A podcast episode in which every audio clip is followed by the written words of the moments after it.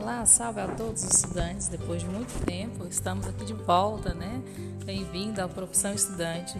Hoje nós vamos falar sobre Memórias Póstumas de Brás Cubas. É um resumo um breve, isso porque nós temos esse livro, a análise, é uma cobrança do, da, do vestibular da UFT, Universidade Federal de do Tocantins, tá? Pessoal, fiquem atentos.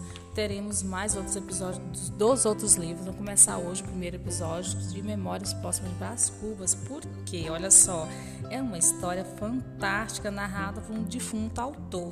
Brás Cubas, ele é o narrador personagem, é o apresentado pelo Machado de Assis, tá? O Machado de Assis, ele, essa é uma obra, é um divisor de águas. E por que divisor de águas? Porque vem da uma divisa entre a literatura romantismo para o realismo. Machado de Assis ele traz mesclas um pouco de um e de outro, o realismo brasileiro aí presente em Brás Cubas. Eu defunto autor, como assim defunto autor? Veja bem, pessoal, imagine só você poder contar a sua história depois de morto, depois de você estar lá assistindo ao seu velório.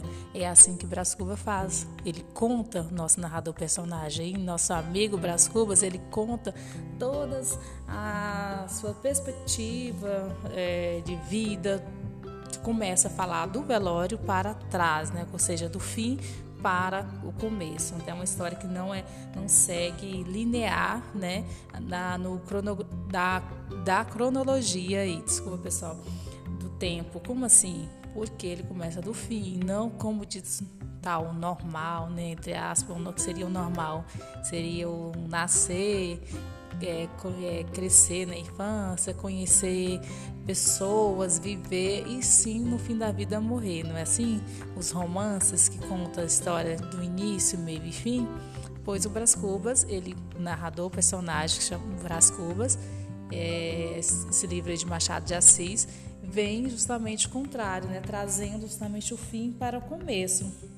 Era supostamente memórias, né, essas memórias póstumas, até diz, né?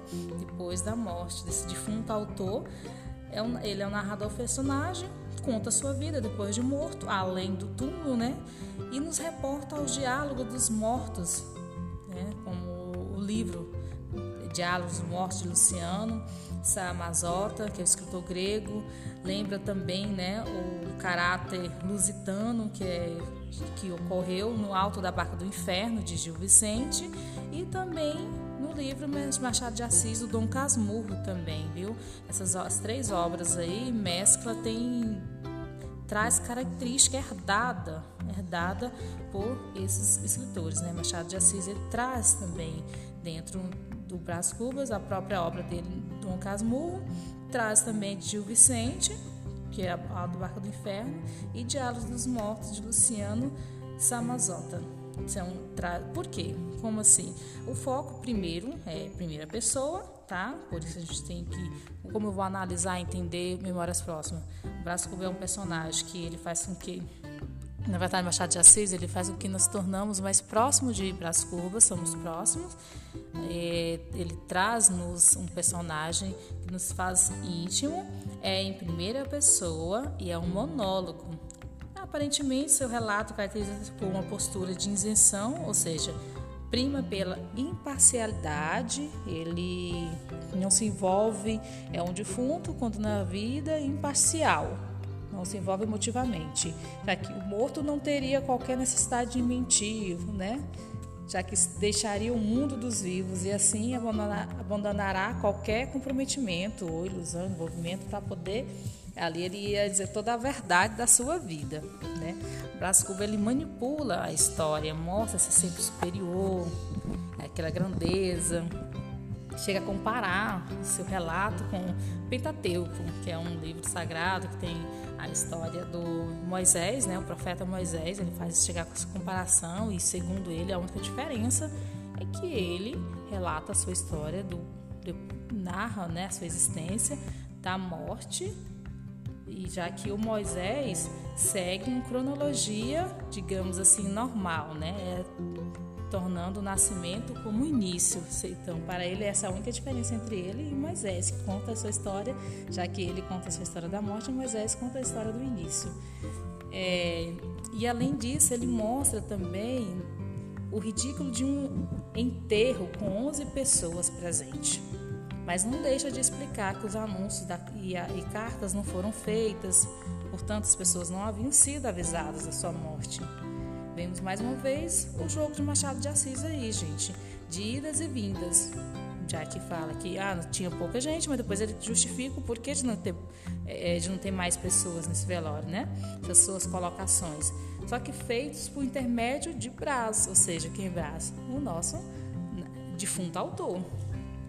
É como se Machado de Assis buscasse transmitir uma forma de encarar o mundo, mostrando que a, que a piedade, a suavidade, o afeto e tantos outros valores estão perecendo da conjuntura da humanidade, ou seja, estão acabando.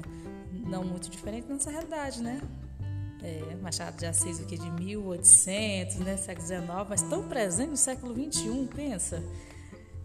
Bom, not...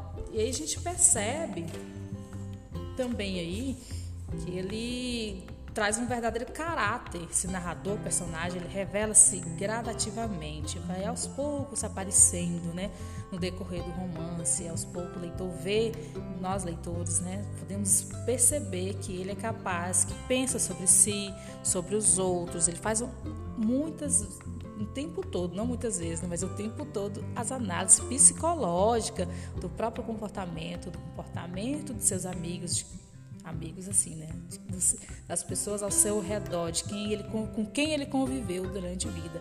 Ele faz essa análise. E aí, né, ele vem assim, freios, sem cuidados, vai, vai expondo mesmo a característica mesmo desse, dessas pessoas, de si e de todos, né? Quando no capítulo final do romance ele enumera todas as negativas que lhe compuseram a existência, a existência do seu próprio ser, né, os seus sentimentos e plano. E alguns pontos positivos que ele coloca lá, que o fato de ter morrido, não, o fato de não ter que morrer pobre, fala assim: ah, que bom que pelo menos não ter que morrer pobre como Dona Plácida e não enlouquecer como Quincas Borpas e de não necessitar de trabalhar para sobreviver. Esses os pontos positivos de estar morto, segundo ele, né? São mencionados lá uma pequena compensação por tantos nãos, né? Tantos nãos que ele teve na vida. Pelo menos essa morte para ele foi um sim, né? E ele fala que tem que refletir melhor e mais uma de suas voltas acaba por desmentir. Esse, esse vai e vem que eu falei anteriormente, né? Seria esse consolo, uma conciliação com a vida. Essa morte seria uma conciliação com a vida. Não precisa mais trabalhar. E ele fala assim, né? Ele vinga-se da vida. Como assim vinga-se da vida? É uma satisfação, porque radicalmente trata-se de demolir. Não tive filhos, ele fala ou seja, tá quite com a vida, estou quitado, não tive filhos. Mas como assim? Bom, não transmitir a nenhuma criatura o legado da nossa miséria.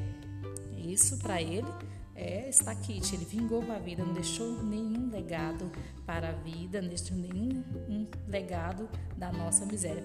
E quando ele fala nossa miséria, nossa quem? Ele põe o leitor aí como participante dessa própria é, é, comunidade que ele vive, né? O leitor é a humanidade e o Brás Cubas, nosso personagem, o que que Machado faz? Se torna nos íntimo, né? Somos fazemos parte do mesmo do mesmo bando, do mesmo grupo.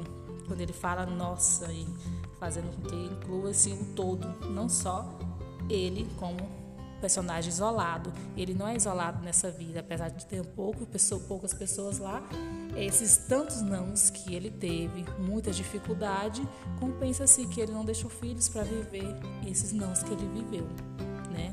Dessa nossa, é, da nossa miséria, dessa nossa, não só a miséria que ele viveu, mas tantos outros que vivem essa, essa miséria para ele, né? Se coloca e ele critica também muitas vezes essa questão da própria estrutura da narrativa, né?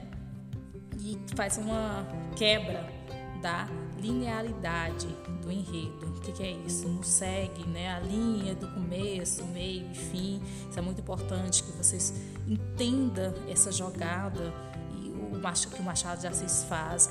Ele também remete, remota, muitas vezes faz com que o leitor venha, leia, pesquise mais e mais a própria obra para poder encontrar alguns, né, algumas análises psicológicas que ele faz lá dos personagens. É importante que você, como estudante que vai fazer o vestibular, é, perceba essas jogadas, o que ele quis com, com essas análises dos personagens, né?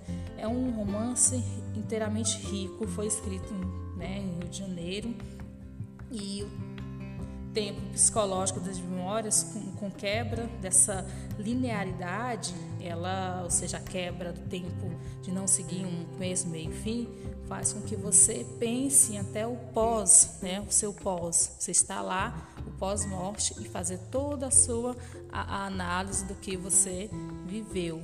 É por isso que fica uma reflexão da humanidade, reflexão da vida, uma reflexão do que tem que ser, deve ser. Que ser humano é assim, né? A única certeza que tem é a morte, mas não sabe a certeza que tem de como viver, né? Como viver nessa humanidade, a sociedade.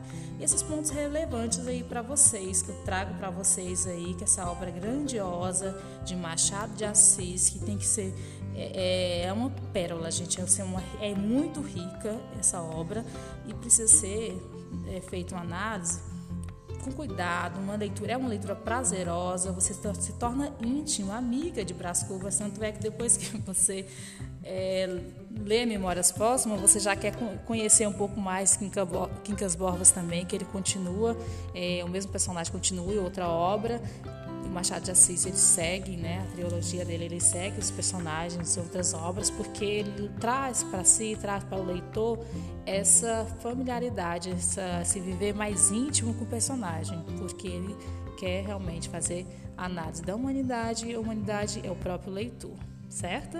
Então, um beijo, fique todos com Deus, estude, leia bastante e boa prova para o vestibular.